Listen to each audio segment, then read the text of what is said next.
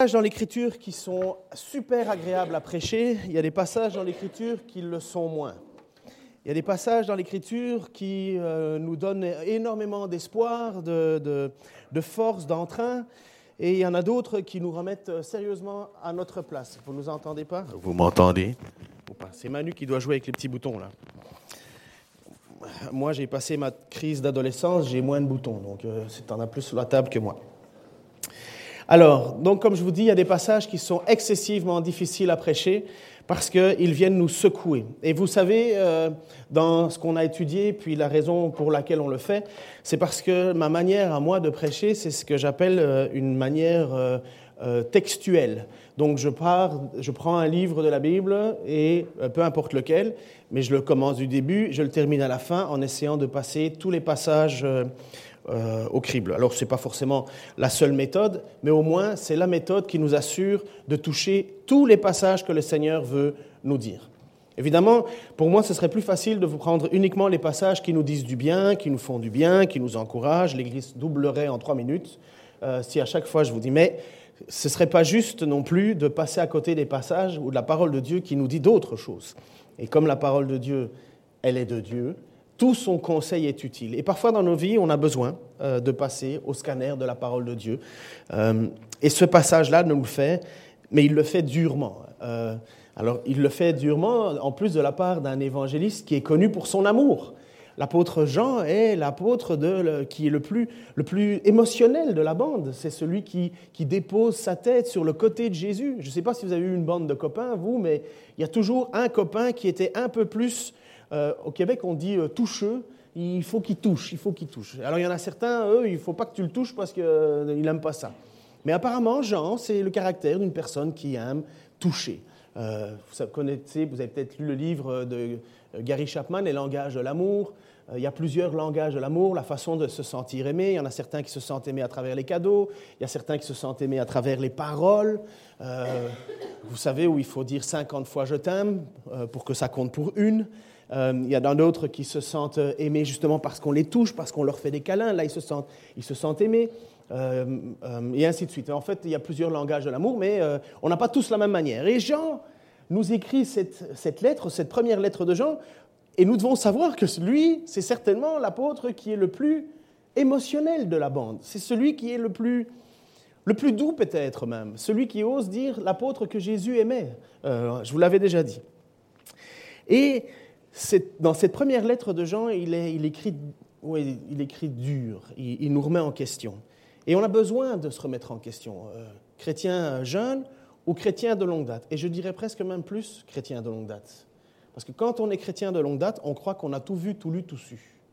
Et on ne comprend pas en fait que le gros problème, c'est notre disposition de cœur. On pense que parce qu'on est venu des milliers de fois à l'Église, ça fait de nous des chrétiens euh, exemplaires. Mais Dieu nous dit, mieux vaut la fin d'une chose que son commencement. Et Jean veut nous rappeler de nous garder et de faire bien attention de comment nous marchons. Et le passage qu'on va aborder, comme vous le voyez, j'ai trouvé une petite... Non, non, viens en arrière. J'ai pris une petite image. Alors pour ceux qui ne connaissent pas bien l'anglais, love, ça veut dire amour, j'espère que ça vous le savez. Hein. Et hate, ça veut dire haine, désamour. Et dans le passage qu'on va aborder aujourd'hui, il y a vraiment ces deux possibilités-là, haine ou amour, haine ou amour, qui va être en même temps euh, défini par Jean comme étant aussi lumière et ténèbres. Et il y a vraiment un conflit que Jean veut régler une fois pour toutes. Le passage qu'on va lire est certainement le passage qui peut nous faire euh, perdre le sens de notre mission d'Église honnêtement, à appliquer trop ce passage à la lettre, on ferme l'Église. Ou bien on l'oublie et on n'est plus l'Église. Dans notre langage chrétien, vous savez, souvent on nous dit oui, nous avons un, patois de Canaan, des langages chrétiens et ainsi de suite. Mais ceux qui font du skateboard, ils ont leur langage à eux. Ceux qui font de la mécanique, ils ont du langage à eux. Je n'ai pas à m'excuser, nous n'avons pas à nous excuser d'avoir notre langage à nous. Nous devons juste faire bien attention d'être compris par les gens. Mais dans notre langage, nous utilisons un mot qui est du monde. Ça, c'est du monde et ça, c'est pas du monde. Comme si nous étions des extramondiales, comme si nous ne faisions pas partie de ce monde dans lequel nous sommes. Et bien souvent, quand le passage qu'on va aborder, il est pris trop exagérément, l'Église se coupe de sa mission. Jean nous a fait passer à travers un scanner. Comme je vous l'ai dit le dimanche passé, et on l'a lu ensemble, il nous a fait passer notre foi au scanner parce que Jean se rend compte au début de l'Église qu'il y a des gens qui vivent une, pseudo-certitude d'être sauvés. Ils pensent qu'ils font partie de l'Église, ils sont dedans, et certainement ils chantent et compagnie, mais ils n'ont pas le cœur à la bonne place. Et Jean veut régler le problème de ces gens-là en leur disant, vous avez une fausse assurance, vous êtes dans les ténèbres, vous n'êtes pas sauvés mais ils sont bien parmi l'Église. Et à côté de ça, Jean veut en même temps encourager ceux qui marchent avec Dieu en leur disant, je vous assure, vous avez la vie éternelle.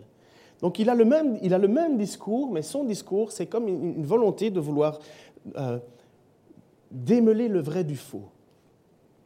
Jésus nous a bien dit que l'ivraie et le bon grain pousseront ensemble, et que c'est Dieu qui se charge de retirer l'ivraie ou le bon grain. Et cette parole que Jean écrite, elle a pour but de faire cela. Non pas d'éloigner les gens, mais de les faire comprendre ce que c'est que de vivre avec et pour Jésus-Christ. Ce que ça veut dire être chrétien. Après avoir passé donc notre foi au scanner, il nous a rappelé différents points. Si nous sommes dans la lumière, on vit dans la lumière. On ne peut pas avoir une double identité. On ne peut pas, si nous disons que nous appartenons à Christ, nous ne pouvons pas avoir des vies et des comportements qui sont à l'encontre on ne peut pas dire qu'on aime et qu'on soit rempli d'amertume. On ne peut pas dire qu'on aime et qu'on soit raciste. On ne peut pas dire qu'on est généreux et en réalité on est super pingre et radin.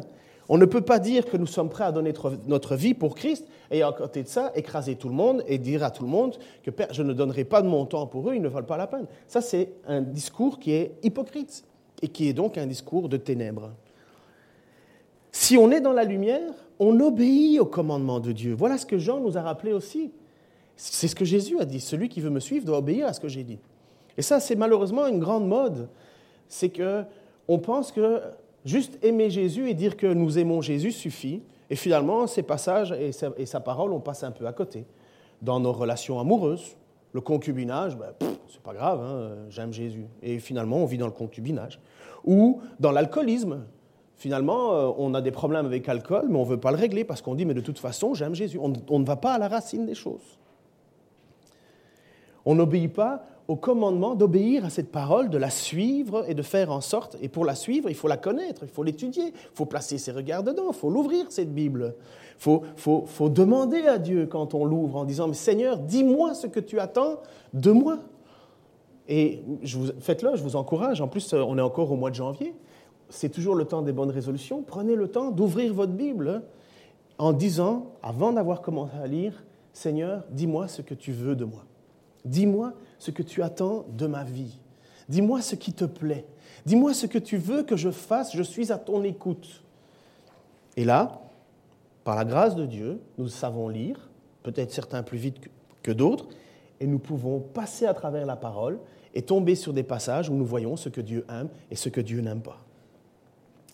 Si nous sommes dans la lumière, eh bien, on vit comme Jésus a vécu. Jésus est venu et il a beaucoup pardonné alors nous devons pardonner. Jésus a donné sa vie, alors nous devons donner notre vie. Alors évidemment, lui, il a donné sa vie en sacrifice, en mourant à la croix, mais nous, nous devons faire quoi? Jésus a lavé les pieds de ses apôtres, alors nous devons faire quoi? Servir les autres. Jésus s'est considéré humble, petit, il a, abandonné son, niveau de Dieu pour se mettre à notre niveau eh bien, nous ne devons pas nous croire au-dessus des autres, nous devons nous abaisser et considérer les autres comme plus importants que nous. Et finalement, Jean nous dit que si nous ne faisons pas cela, ben on est dans les ténèbres. Et voilà, il nous a réglé notre problème, à savoir où on en est avec Dieu. Et eh bien, il dit, si tu obéis, si tu vis dans la lumière, si tu aimes ton frère, eh bien, tu es dans la lumière. Ne te pose pas de questions, tu es dedans.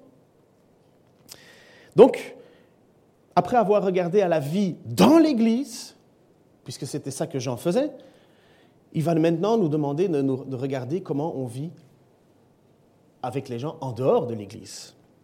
Et voici le passage qu'il va nous dire. N'aimez pas le monde, ni rien de ce qui fait partie de ce monde. Si quelqu'un aime le monde, l'amour pour le Père n'est pas en lui. C'est dur hein, d'entendre ça. C'est radical. Hein. Ce n'est pas, des pas des phrases comme ça qui font joli. C'est vraiment ce que Dieu est en train de nous dire. En effet, tout ce qui fait partie du monde, les mauvais désirs qui animent l'homme livré à lui-même, la soif de posséder, ce qui attire les regards, et l'orgueil qui inspire les biens matériels, tout cela ne vient pas de Dieu, du Père, mais du monde. Or, le monde passe avec tous ses attraits, mais celui qui accomplit la volonté de Dieu demeure éternellement. Comprenez comme c'est saisissant de la part de, de cet apôtre qui est connu pour son amour. Il parle si clairement en disant je vais vous dire si oui ou non vous appartenez à Dieu. Waouh Parce qu'il nous dit, si nous aimons le monde, eh bien l'amour euh, pour le Père n'est pas en lui. Waouh mais, mais, de quoi il parle? Et comme je vous dis, si on interprète ce passage à l'extrême, eh bien, ou bien on ferme une église, ou bien on n'est plus une église et on l'ouvre à tout. On est un, club de, de, gentilles personnes si on, fait, on dit ce texte n'existe pas et finalement, euh, nous, il euh, n'y a aucun problème, le monde et nous, c'est transparent, euh, tu te sens aussi bien ici que, dans un, que, dans, que à l'extérieur, finalement, il n'y a pas de différence, viens comme tu es, ne change pas, non. Si on dit tu ne peux pas rentrer parce que finalement tu es du monde et je veux rien avoir avec toi parce que tu es mauvais et compagnie, eh bien l'Église elle ferme. Parce que d'abord, qui mériterait d'être, qui, qui, peut dire qu'il, a obéi à tous les passages bibliques à toutes ces recommandations. Euh, de, c'est dur. Ça va, je sais que c'est un peu difficile. Hein. Ma femme m'a dit, en plus, quand je prêche des morceaux comme ça, elle me dit, tu as souvent ton front qui, qui, se serre et les, et les sourcils qui... Alors j'ai l'air fâché, méchant. Je ne suis pas fâché du tout. J'ai juste plus de cheveux, ce qui fait en sorte que mon visage est beaucoup plus expressif qu'autrefois. Mais je ne suis pas méchant. Je suis comme vous, je plie le genou devant le Seigneur. Et vous savez combien ça coûte une greffe de cheveux? Et en plus, c'est moche. Et vous savez où ils vont les chercher, les cheveux? Ah, Bref. Alors, comme ces passages, soit ils sont interprétés à l'extrême, et alors on devient une église légaliste et fermée, ou bien on oublie ces passages et on n'est plus l'église. L'apôtre Paul avait déjà dit ça aux Corinthiens. Et les Corinthiens avaient décidé de, se renfermer sur eux-mêmes en disant, moi je ne veux plus rien avoir avec les gens à l'extérieur, parce que Jean euh, Paul leur avait écrit de ne pas avoir de relation avec les gens à l'extérieur. Et voici ce qu'il leur a dû leur réécrire, parce qu'ils avaient tout compris de travers, évidemment. Il leur dit, dans ma dernière lettre, je vous ai écrit de ne pas avoir de relation avec des personnes vivant dans la débauche. Mais, parce que les gens, qu'est-ce qu'ils ont dit? Ben, Nous, on ne veut plus voir personne c'est nous les saints et vous les mauvais. Nous, c'est notre bâtiment, vous rentrez pas dedans. Et puis ça peut, ça peut, après ça, on a une dérive tellement sectaire à cause de ce passage-là. Et, et l'apôtre Paul est obligé de le réécrire en disant, mais je ne voulais évidemment pas dire qu'il faut éviter toute relation avec ceux qui, dans ce monde, mènent une vie de débauche ou avec les avares, les voleurs, les adorateurs d'idoles adorateurs d'idoles, car il vous faudrait sortir du monde. Jean et Paul est obligé de leur dire, mais ayez un peu de bon sens. Non, je voulais simplement vous dire de ne pas entretenir de relations avec celui qui, et c'est là le passage qui est incroyable, ça c'est la vérité du texte biblique, tout en se disant frère. Donc le problème, ce n'est pas les gens dehors, c'est les gens dedans vivrait dans la débauche ou serait avare, idolâtre, calomniateur, abdonné à la boisson ou voleur. Avec des gens de cette sorte, il ne faut même pas prendre de repas. Est-ce à moi de juger? Alors ça, tout le monde connaît ce passage-là, hein, biblique. Hein. Est-ce à moi de juger? Alors on se dit, ouais, t'as pas le droit de me juger. Ouais, ouais, d'accord. On ne juge pas les gens de dehors. Regardez bien ce qu'il dit. Hein. Est-ce à moi de juger ceux qui vivent en dehors de la famille de Dieu? Certes non. Moi, je ne juge pas les gens de dehors, dit Paul parce que de toute façon, ils sont condamnés, ils vont en enfer. Voilà un peu l'idée. Ils sont éloignés de Dieu, de toute façon, ils sont sous la malédiction de Dieu. Mais c'est bien à vous de juger ceux qui font partie de votre communauté. Ceux du dehors, Dieu les jugera. Voilà ce que je vous dis. Mais vous, chassez le méchant du milieu de vous. Ouh, là, on n'aime pas un texte comme ça. Hein. Vous aimez ça? Honnêtement. Ça fait mal, hein Mais vous savez quoi? Il y a beaucoup d'églises qui l'interprètent à l'envers, ce texte-là. Et ils disent, ben nous, nous sommes les bons. Eux, c'est les méchants. Nous jugeons les méchants, mais nous, nous nous pardonnons l'un l'autre et nous faisons n'importe quoi. Et finalement, avec cette idée-là, on retrouve une Église qui est complètement sclérosée, hypocrite. parce qu'on ne regarde plus le passage biblique. On se dit, ah mais tu ne peux pas me juger dans l'Église parce que tu dois m'aimer. Parce que Dieu a dit que tu ne pouvais pas juger. Mais ce n'est pas ça que le texte dit. Le texte dit qu'il faut veiller sur nous, parce que tout en se nommant frère, on a intérêt à avoir une bonne attitude. Mais les gens du dehors, ce pas des frères. Pourquoi est-ce que je demanderais à des gens qui ne veulent, pas et, des gens qui ne reconnaissent pas Jésus-Christ comme Seigneur et Sauveur, pourquoi je leur demanderais d'obéir à des lois qu'ils ne reconnaissent pas? Mais nous, puisque nous obéissons à la loi et au commandement de Dieu, eh bien, nous devons vivre en fonction de ces lois. Alors le but, n'est pas de faire la chasse aux sorcières. Si on commence à faire la chasse aux sorcières, moi je peux vous dire que dans une minute, il y a déjà au moins quatre personnes ici qui m'ont déjà fusillé. L'amertume, c'est comme ça. Si on fait la chasse aux sorcières et si on n'amène pas de l'amour et du pardon dans l'Église, on meurt. Qui est irréprochable? Qui est irréprochable? Qui, jusqu'à la semaine dernière, n'a pas eu un problème dans sa vie, dans son cœur, a peut-être dû demander à Dieu pardon parce que je me suis emballé ou pardon parce que je n'ai pas fait ce que tu demandais? On n'est pas irréprochable. Mais la loi de l'Église, c'est premièrement faire attention à nous, parce que nous avons le nom de Jésus-Christ en nous. Et la deuxième chose, c'est de nous pardonner, nous encourager, nous reprendre. Pour ce passage-là, Paul va dû dire, vous savez que c'était un homme qui, était, euh, qui, vivait une vie totalement de débauche, il couchait même avec sa belle-mère dans l'Église. Vous connaissez ce passage-là dans Corinthiens? J'apprends dire des choses parmi vous que même quelqu'un euh, euh, couche avec sa belle-mère. Moi, absent de corps mais présent d'esprit, j'ai déjà jugé cette chose. Foutez-le dehors. Et l'Église, qu'est-ce qu'elle disait? L'Église à l'époque à Corinthe, disait, mais non, nous, on est une communauté qui pardonne tout, qui accepte tout, parce qu'on a l'amour de Jésus. Et Paul, il dit, vous n'avez rien compris. Vous n'avez rien compris. Il vit comme les gens du monde, il retourne dans le monde. Et puis après ça, il va devoir écrire en 2 Corinthiens en leur disant, mais ne soyez pas trop durs non plus. Il y a un moment où la personne se repent. Et quand elle se repent, eh bien qu'elle revienne. Se repentir. Se repentir avec Dieu, il n'y a pas de pardon sans repentance. Ça n'existe pas. Ce n'est pas biblique. Dieu est prêt à nous pardonner, mais il faut être prêt à changer. Dire que Dieu va accepter mon péché, c'est faux. Christ est mort pour ça. Donc pardon, hein, je sais que c'est un peu difficile, j'ai peut-être mon front qui, qui se serre, mais c'est tout aussi difficile pour moi parce que non seulement je l'enseigne, et moi je vais devoir rendre doublement compte. Vous savez ça Oh, vous avez l'air... Ou bien j'espère que c'est le message hein, qui, vous, qui vous pétrifie, mais pas moi, hein, pas mon petit... Euh. Mais ce passage nous pétrifie.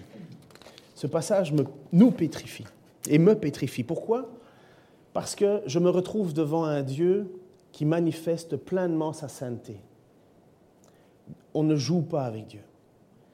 Et je suis pétrifié parce que je me rends compte que sous les standards de Dieu, je suis coincé, je suis, je suis contre le mur. Je, je ne peux que lever les mains et dire, je suis coupable. Et c'est là où Dieu, dans sa grâce, nous dit, parce que tu te reconnais comme coupable et parce que tu me demandes pardon, je te pardonne. Et là, alors, on a l'heure juste.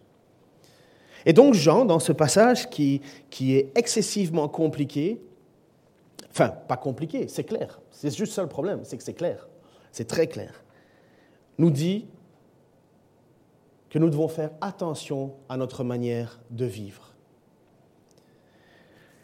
Aucun pasteur, aucun ancien n'aime arriver à faire de la discipline. Personne n'aime ça. Mais il y a des moments où, si nous lisons le passage de, Paul, hein, qui vient de le dire, eh bien, il faut dire à certaines personnes, tant que tu ne changes pas, tu n'es plus avec nous. Je ne l'invente pas. Ça ne me plaît pas des situations comme ça. Je préfère que les gens changent ou qu'il y ait personne qui a des problèmes. Mais il y a un moment où, si nous voulons accepter ce que le texte dit et ce que Jean nous dit, eh bien, nous devons dire, écoute, tant qu'il n'y a pas de changement, tu ne peux pas vivre comme soi-disant faire partie de la lumière, mais en réalité vivre dans les ténèbres. Revenons à notre passage. N'aimez pas le monde, ni rien de ce qui fait partie de ce monde. Si quelqu'un aime le monde, l'amour du Père n'est pas en lui. En effet, tout ce qui fait partie du monde, les mauvais désirs qui animent l'homme euh, livré à lui-même, la soif de posséder, ce qui attire le regard, et l'orgueil qui inspire les biens matériels, tout cela ne vient pas du Père, mais du monde. Or, le monde passe mais qu'est-ce que c'est que le monde? Honnêtement, on est dans le monde, nous. On est dedans, enfin j'imagine. Euh, les témoins de Jéhovah pensent qu'eux, ils sont hors du monde. Hein. Vous savez déjà ça, leur centre, leur, salle, ils appellent ça la salle du royaume. C'est pour ça que c'est toujours la, pelouse est toujours super bien tondue, les carreaux sont super propres, tout est propre, tout est nickel, parce que pour eux, c'est déjà un avant-goût du ciel sur terre. Il faudrait bien qu'ils aient au moins un peu euh, de pouvoir changer le climat, parce que j'espère qu'il fera meilleur. Euh, Enfin, je veux dire qu'au-dessus des, maisons, enfin des, des, salles du royaume, comme ils disent, il n'y a pas du soleil. Il pleut chez eux comme partout. C'est faux leur idée. Mais bon. Qu'est-ce que ça veut dire faire partie du monde? Eh bien, faire partie du monde, ou le monde selon le cœur de Dieu, le monde, c'est tout ce qui est sous la domination du diable. Tout ce qui est sous la domination du diable. Voici ce que Jésus va dire. Jésus reprit la parole et il va dire, ce n'est pas à cause de moi que cette voix s'est fait entendre, c'est à cause de vous. Donc la voix qui vient du ciel, hein, la voix de Dieu. C'est maintenant qu'a lieu le jugement de ce monde. C'est maintenant pardon, que le prince de ce monde va être jeté dehors. Le diable est le prince de ce monde.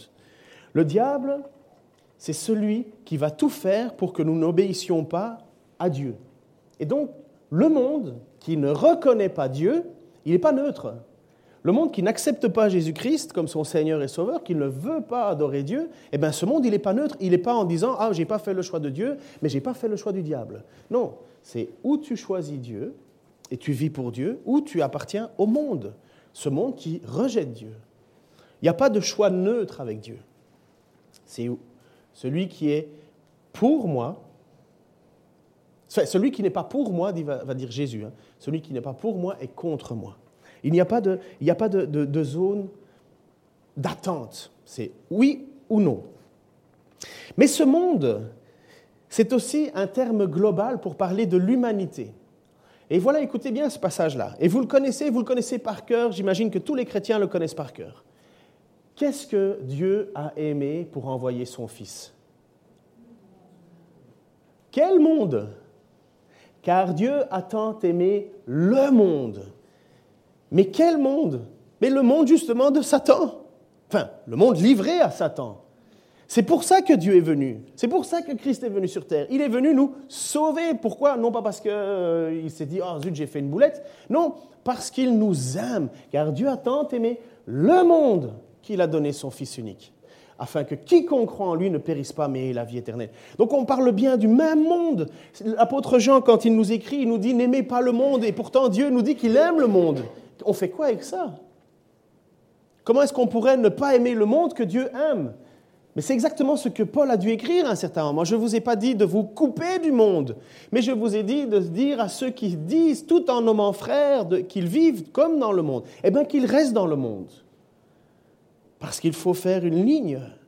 Et parce que c'est ça que Jean veut nous enseigner et qu'il veut enseigner depuis des millénaires. L'Église, ce sont tous ceux qui sont rachetés de ce monde et qui ne veulent plus faire partie de ce monde. Mais ce n'est pas parce qu'on est dans l'Église qu'on est sauvé. C'est parce qu'on ne veut plus faire partie du monde et parce qu'on sait qu'on a besoin de la grâce de Jésus-Christ. Et alors on se retrouve et on vit en Église. Mais aller à l'Église, mon chien, je l'ai déjà dit, peut le faire. Vos animaux de compagnie peuvent aller à l'église. Ça ne changera rien. Il peut même y avoir une grande différence. C'est que votre animal de compagnie peut même être content de vous voir arriver. Nous, parfois, on a, peut-être tendance à être froid. Pas toujours, heureusement. Hein. Mais venir à l'église ou faire partie de l'église, ce n'est pas ça qui sauve. Ce qui sauve, c'est ne pas vouloir faire partie du monde, même si on est dedans. Est-ce que ça va jusqu'à présent? Vous suivez? Ça vous donne froid ou chaud? Parce que déjà que le chauffage ne marche pas très très fort. Quand Satan a voulu tenter Jésus, avec quoi est-ce qu'il l'a tenté? Avec quoi est-ce qu'il l'a attaqué? Vous vous souvenez un peu, grosso modo? Des tentations humaines. Des tentations humaines, des attraits du monde. Et voici ce qui s'est passé. Jésus, rempli de l'Esprit Saint, donc euh, il était, Jésus a pris 40 jours pour jeûner, se mettre à dans le désert. Et au bout de ces 40 jours, il eut faim. Donc euh, Jésus a faim, bien entendu. Au bout de 40 jours, on a faim. Et là, il y a un passage particulier où le diable veut faire chuter Christ. Si le diable y arrive, le plan de Dieu est foutu. Si Jésus chute et si Jésus ne, ne résiste pas à la tentation, finalement, il n'appartient pas ou il ne plaît pas à Dieu. Et donc, la condamnation de Dieu est sur Jésus et Jésus ne peut pas mourir à notre place. Et voilà cette situation. Jésus, rempli de l'Esprit Saint, revint du Jourdain et le Saint-Esprit le conduit dans, le désert où il fut tenté par le diable durant 40 jours. Il ne mangea rien durant ces jours-là et quand ils furent passés, il eut faim. Alors le diable lui dit, si tu es le Fils de Dieu, ordonne donc à cette pierre de se changer en pain. Jésus lui répondit, il est dit dans l'Écriture, l'homme n'a pas seulement besoin de pain pour vivre, et vous connaissez la suite, mais l'homme ne se nourrira pas de pain seulement, mais voilà, de toute parole qui sortent de la bouche de Dieu. Exactement, la Bible, la parole, ce que nous, considérons comme la parole de Dieu. Bible, vous savez que ça vient du mot grec biblos. Biblos, ça veut dire les livres comme bibliothèque. Et la Bible, c'est un ensemble de 66 livres. 66 livres qui nous révèlent le plan de Dieu, la direction de Dieu, et surtout nous montrent que le Messie, le Christ, le Oint, euh, Jésus était attendu et que c'est vers lui que toute l'Écriture pointe. Donc, Jésus est tenté, il a faim, et le diable lui dit, ben, pas de problème, adore-moi et je te donnerai ce que tu as besoin. Adore-moi et je te donnerai ce que tu as besoin. Le diable l'entraîna sur une hauteur et lui montra en un instant tous les royaumes de la terre. Il lui dit, je te donnerai la domination universelle ainsi que les richesses et la gloire de ces royaumes, car tout cela a été remis entre mes mains. Donc c'est bien ce que dit le diable, tout cela a été remis entre mes mains, et je le donne à qui je veux. Si donc tu te prosternes devant moi, tout cela, tout cela sera à toi. Voilà comment le diable veut tenter Jésus en lui disant, richesse, gloire et beauté, c'est pour toi richesse, gloire et beauté. J'ai le pouvoir, moi, diable, de te le donner. Est-ce que tu le veux? Et qu'est-ce que répond Jésus? Il est écrit, tu adoreras le Seigneur ton Dieu, et c'est à lui seul que tu rendras un culte. Sous-entendu, que faire de la richesse Que faire de la gloire Que faire de la beauté si finalement je n'adore pas le seul et unique Dieu? Le diable conduisait ensuite Jésus à Jérusalem et le plaça tout en haut du temple et lui dit, Si tu es le Fils de Dieu, saute d'ici, lance-toi dans le vide, car il est écrit, il donnera ordre à ses anges de veiller sur toi, et encore, ils te porteront sur leurs mains pour que ton pied ne heurte aucune pierre. Et Jésus répondit, Oui, c'est vrai qu'il est écrit ce que tu m'as dit. Mais il est aussi écrit que tu ne chercheras pas à forcer la main de ton Dieu, tu ne tenteras pas ton Dieu. Lorsque le diable eut achevé de soumettre toutes ces choses, toutes ces tentations, euh, il s'éloigna jusqu'au temps fixé. Voyez comme c'est facile les attraits du monde. Tout ce que le diable, prince de ce monde, a proposé à Jésus, c'est ce que le monde veut proposer. Richesse, euh,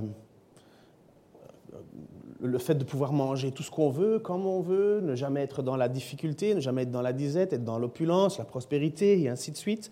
Euh, l'adoration, euh, adore-moi et laisse un peu tomber Dieu. C'est ça l'idolâtrie, hein. finalement. L'idolâtrie, c'est de se tourner vers quelqu'un d'autre que Dieu pour, pour, pour, son, pour subvenir à ses besoins.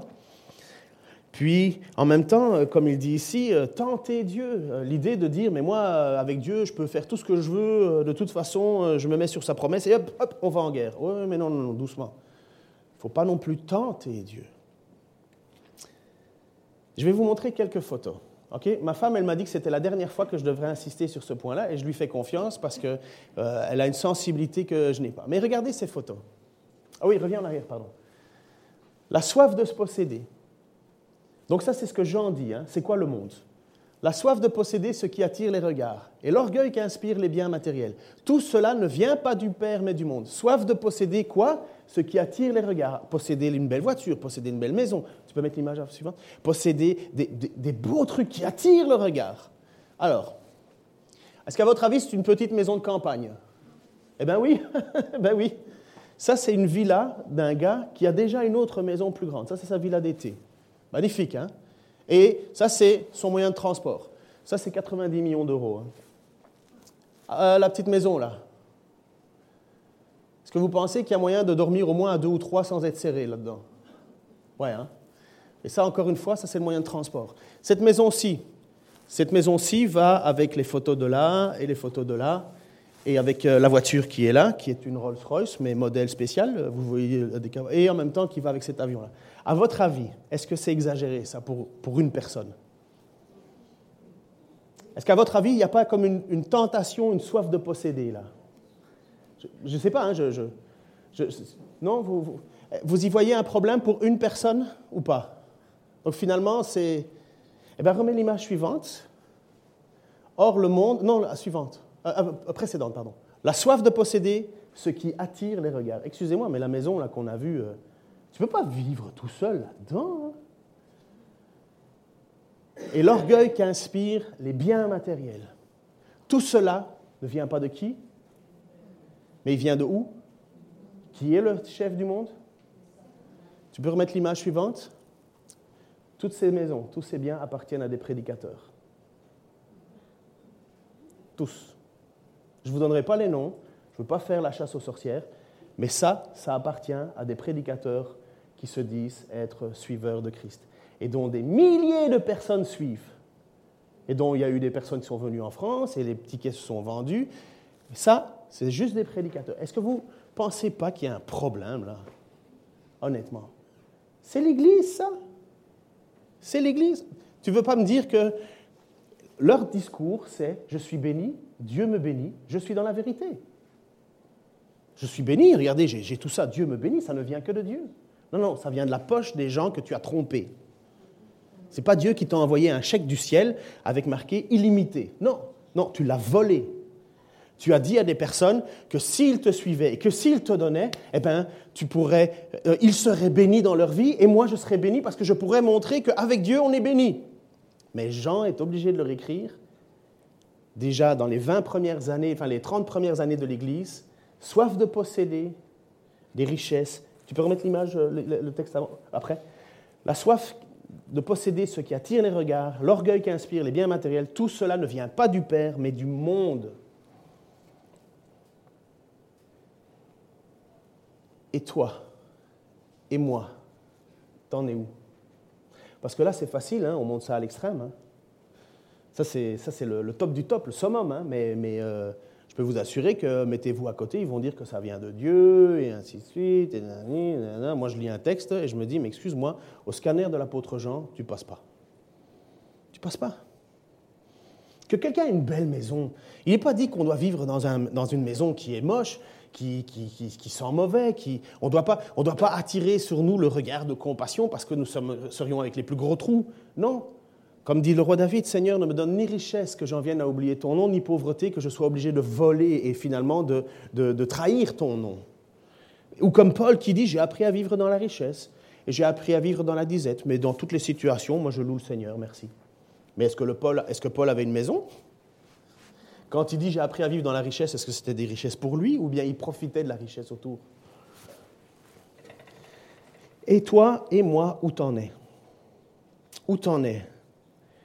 Est-ce que tu existes à travers ce que tu possèdes? La soif de posséder ce qui attire le regard. Est-ce que tu veux que les gens te regardent? Tout cela ne vient pas du monde. Et pire, ce que nous dit Jean, Or, le monde passe avec tous ses attraits, mais celui qui accomplit la volonté de Dieu demeure éternellement. Tout ça, ça va passer. Tout ça, ça va brûler. Ça va brûler.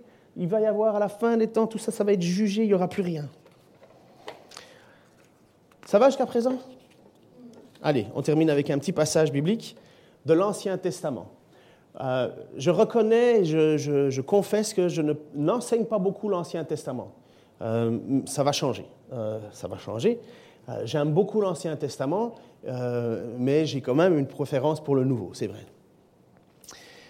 Connaissez un petit peu l'histoire du peuple juif peuple juif qui est appelé à le suivre à travers du moment où il y a Abraham qui se euh, Jacob se bat euh, contre Dieu, enfin contre l'ange éternel, il va s'appeler Israël, Israël et ainsi de suite, ça devient le peuple juif. Enfin, ça avait déjà commencé avant, bien entendu, mais le peuple est le peuple élu, il y a dix tribus, douze tribus, et ainsi de suite, et Dieu suit ce peuple. Et à un certain moment, ce peuple tombe dans quoi? Quel est le plus gros péché avant Babylone? Avant la déportation, quel est le problème du peuple? De mémoire. Pardon? Merci beaucoup, Virginie. L'idolâtrie. Et qu'est-ce que c'est l'idolâtrie?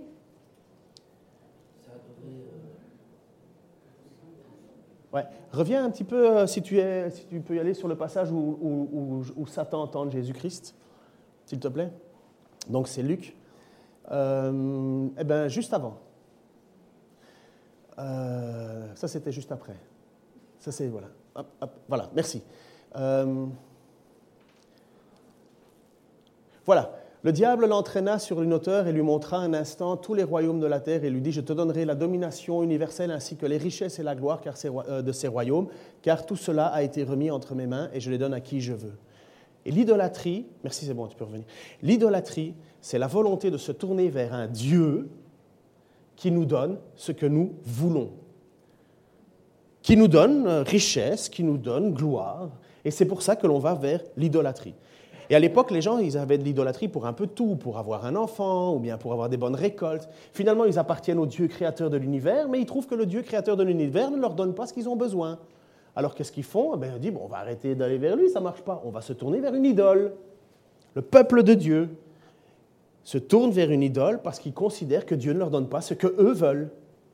Et hop, on se tourne vers l'idolâtrie. Et donc, Dieu, à un certain moment, décide de dire, ça suffit là, déportation. Ah, vous vivez comme des... vous, ne voulez pas vivre comme mon peuple. Eh bien, je vais vous, vous, envoyer en exil dans un endroit qui n'appartient pas du tout, où la loi de Dieu et la paix de Dieu n'appartiennent pas, où les grâces de Dieu ne sont pas dessus, vous allez être envoyé à Babylone. Et il y a eu euh, deux, deux, deux vagues d'exil sur plusieurs années. Et à un certain moment, c'est le retour d'exil. Donc, si je peux dire en mots corrects et français, ils en ont bavé pendant des années. C'est le retour, c'est le retour de la déportation, ils reviennent, ils vont revivre avec Dieu, ils sont presque... C'est euphorique, quoi. Enfin, on va, on va repartir chez nous grâce à l'édit de Cyrus, Cyrus qui permet finalement au peuple de revenir. Et voilà, le peuple rentre dans Jérusalem. Ils ont déjà commencé à reconstruire les murailles. Ça, c'est l'histoire avec... Les murailles Qui? Néhémie, merci. Néhémie, les reconstructions. Et là, c'est le moment, on est dans la ville. Et voici ce que le texte nous dit. La deuxième année du règne de Darius, premier jour du sixième mois, le Seigneur s'adressa au prophète âgé. Dieu parle, hein, écoutez bien, hein, c'est Dieu qui parle en direct là. Il lui ordonna de transmettre un message au gouverneur de Juda, Zorobabel, fils de Shelatiel, et au grand prêtre Yeshua, fils de Yosadak. Agé annonça donc de la part du Seigneur Écoutez bien, c'est Dieu qui parle. Voici ce que déclare le Seigneur de l'univers. Les gens de ce peuple affirment que ce n'est pas le moment de rebâtir mon temple. Eh bien, est-il normal que vous habitiez dans des maisons richement décorées alors que mon temple est en ruine? Je vous le demande, moi, le Seigneur de l'univers, réfléchissez, à ce qui vous arrive. Dieu est en train de dire aux gens, en fait, c'est votre confort qui vous intéresse. Vous avez rebâti les murailles, vous avez une protection, et maintenant mon temple, il est en ruine, et vous, vos maisons, elles sont lambrissées. Voici ce qu'il va dire. Vous avez beaucoup semé, mais votre récolte est très faible. Vous n'avez pas suffisamment à manger pour bien vous nourrir et pas suffisamment à boire pour vous rendre gai. Vous n'avez pas assez de vêtements pour vous tenir au chaud. Le salaire du travailleur s'épuise aussi vite qu'une bourse percée. Je vous le répète, moi, le Seigneur de l'univers, réfléchissez à ce qui vous arrive. Montez sur les collines pour y chercher du bois et rebaptiser mon temple. Alors, je serai heureux d'y recevoir l'honneur qui m'est dû. Je le déclare, moi, le Seigneur. Le Seigneur qui dit, si tu mets ma vie, si tu mets mon adoration, si tu mets, si tu, tu mets mon temple, mais le temple, c'était le lieu des prières, c'était le lieu des chants, si tu rebâtis une vie de, de communion avec moi, je serai heureux. Dieu qui dit qu'il sera heureux vous avez espéré des grosses récoltes et voyez le peu que vous avez obtenu. Mais c'est normal, Dieu a fermé le robinet. Ce que vous avez ramené de chez vous, chez vous, je l'ai dispersé de mon souffle. Pourquoi cela? Je vous le demande, moi, le Seigneur de l'hiver. Eh bien, c'est parce que mon temple est en ruine, alors que chacun de vous s'occupe activement de sa maison. Voilà pourquoi aucune pluie n'est tombée et rien n'a pu pousser. J'ai provoqué la sécheresse dans les pays, sur les collines, dans les champs, le blé, les vignes, les plantations d'oliviers et les autres cultures. Les hommes et les bêtes ont souffert et tout votre travail, tout votre travail a été compromis. Dieu est excessivement fâché parce qu'après avoir libéré son peuple de, l'oppression, de l'esclavage, de l'écrasement lorsqu'ils étaient à Babylone, il les délivre du monde. Et qu'est-ce que le peuple désire faire? Revivre comme le monde. Ben voilà le problème que Jean adresse dans son épître. Vous avez été arrachés du monde et finalement vous voulez vivre comme le monde. Vous êtes sauvés de ce monde qui appartient au diable et finalement vous vivez comme si le Christ n'avait rien fait dans votre vie. Si tu veux remettre juste le premier passage, n'aimez pas le monde, 1 Jean 15, 17. 1 Jean 2, 15, 17. N'aimez pas le monde, ni rien de ce qui fait partie de ce monde. Si quelqu'un aime le monde, l'amour du Père n'est pas en lui. En effet, tout ce qui fait partie du monde, les mauvais désirs qui animent l'homme livré à lui-même, la soif de posséder ce qui attire les regards et l'orgueil qui inspire les biens matériels, tout cela ne vient pas du Père, mais du monde. Or, le monde passe avec tous ses attraits, mais celui qui accomplit la volonté de Dieu demeure éternellement. Je termine avec ce point, parce que honnêtement, je trouve qu'il y a moyen de dire mille fois plus. Mais souvenez-vous de l'histoire de Jonas. Parce que là, on a pris le côté pour nous, chrétiens, dans l'Église, qui appartenons à Jésus-Christ. Comment on doit se comporter? Eh bien, fais un effort, change, réforme ta vie, mets Dieu en premier. Qu'est-ce que tu fais de ton argent? Où est-ce que tu le dépenses? Est-ce que le temple de Dieu, finalement, tu t'en fous un peu? C'est ton confort avant tout. C'est les attraits du monde. Quand tu dois faire le choix d'une voiture, tu veux une voiture parce que tu as besoin d'une voiture fiable ou parce que tu veux une voiture qu'on te regarde? Quand tu dois acheter un appartement ou quand tu dois faire ceci, comment tu gères ton argent? Comment est-ce que tu le dépenses? Et je me parle à moi-même, mais ça c'est le message de Dieu lorsqu'il parle au peuple A, au peuple qui est revenu de déportation. Comment tu gères ton argent? Où est la place de mon temple? Vous avez des magnifiques maisons et mon temple est en ruine. Souvenons-nous maintenant de l'histoire de Jonas. Vous connaissez l'histoire de Jonas? Si, si, je vous demande de, l'histoire de Jonas, vous allez me dessiner une baleine, n'est-ce pas? C'est le truc classique. Jonas, l'histoire de Jonas nous montre l'amour de Dieu pour un monde. Les Syriens, ce sont des personnes, c'est des Syriens, je me trompe ou pas? C'est Syriens? Euh, les Ninivites, on va dire Ninivites parce que moi je ne trompe pas. Les Ninivites, c'est un peuple horrible, horrible, méchant, horriblement méchant, guerrier, querelleur et hyper doué dans la torture. Très connu. Et leur réputation, c'est d'être des brutes. Et Jonas se retrouve confronté parce que Dieu leur dit Va prêcher à ce peuple, va leur annoncer ma grâce. Et Jonas, il dit Non, non, je ne vais pas là-bas. Et il s'entête, ce petit bonhomme. Vous savez, c'est le, gars légaliste. C'est celui qui dit N'aimez pas le monde. Je n'ai rien à voir avec eux. C'est des mochants, des mauvais. Et Dieu lui dit Va leur prêcher. Va leur prêcher. Et il ne veut pas y aller, Jonas. Il ne veut pas y aller. Pour finir, Dieu lui, lui pousse à y aller et il le fait. Et il ne le fait pas de la bonne manière, mais il le fait. Il traverse la ville et il dit Dieu va juger le monde ici, Dieu va intervenir, vous allez tous mourir. Et qu'est-ce qui se passe à Nividite environ 280 000 personnes sont touchées par la grâce de Dieu, se repentent et adorent le Dieu unique, éternel. L'histoire se passe, Jonas est complètement fâché en disant Mais pourquoi euh, Qu'est-ce qui s'est passé? Il est fâché, hein? Il est fâché de la, de la conversion des autres. Il dit Non, non, non, ils auraient dû mourir, on aurait dû les écraser, tu aurais dû les brûler, parce que c'est des mauvais, c'est des méchants, c'est des. Et puis alors, Dieu lui veut montrer à Jonas une petite histoire. Jonas est là, et il y a un grand soleil qui tape, et Jonas est assis par terre. Et par compassion, et pour lui montrer une histoire, Dieu fait pousser un petit arbre, un ricin, au-dessus de lui. Et l'arbre pousse, et il y a une magnifique feuille au-dessus qui euh, fait de l'ombre à Jonas. Et Jonas est tout content, il dit Oh, mon Seigneur est bon avec moi, il est génial, et ainsi de suite, et ainsi de suite. Le lendemain matin, Dieu décide que d'envoyer un petit verre dans le ricin, et le ricin, il meurt. Et qu'est-ce que fait Jonas le lendemain matin? Tout bon français qu'il est, il râle. Non, il n'est pas français. Il n'est pas belge non plus, il n'est pas québécois. Il est, il est ce qu'il est. Il râle. Il dit ouais, C'est quand même dégueulasse. Hein. Enfin, je fais mes mots à moi. Hein. Euh, c'est quand même dégueulasse. Pourquoi tu as fait mourir ce, ce ricin? Et alors, il y a Dieu qui lui dit Mais bon sang, mon Jonas, tu t'inquiètes fort pour un tout petit ricin Tu t'inquiètes fort, tu as beaucoup de compassion pour cet arbre. Mais que j'allais détruire 280 000 personnes à cause de leur méchanceté, ça, ça te passe au-dessus de la tête. Seigneur Dieu, ta grâce est au-dessus de tout ce que l'on peut comprendre. Seigneur Dieu, nous ne me comprenons et nous ne pourrons jamais comprendre pourquoi tu as autant d'amour pour un monde qui te rejette.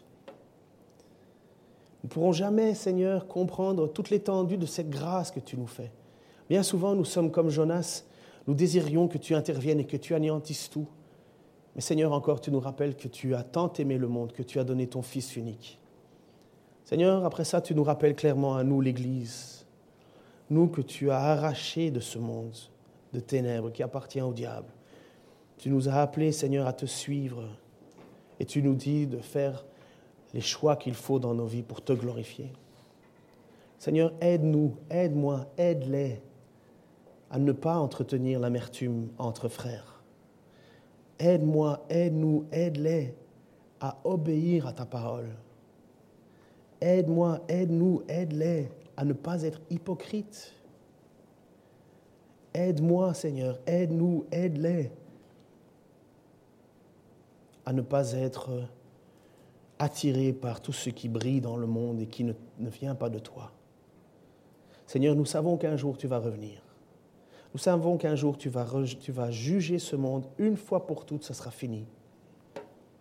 Nous savons que tout cela ne va, pas subsister, tout cela va être détruit. Mais nous savons que si nous nous accrochons à toi, Seigneur Jésus, si nous marchons, si nous t'obéissons, si nous voulons te plaire, Seigneur, nous serons avec toi éternellement. Non pas parce que nous le méritons, mais parce que tu nous fais grâce, parce que tu nous fais cadeau. Seigneur, alors, aide-moi, aide-nous, aide-les à être stricts dans nos propres vies, mais avec beaucoup de grâce pour ceux qui ne te connaissent pas. Aide-moi, aide-nous, aide-les à être authentiques, droits devant toi, afin que le monde à l'extérieur puisse reconnaître que nous venons de toi, Seigneur Jésus. Amen.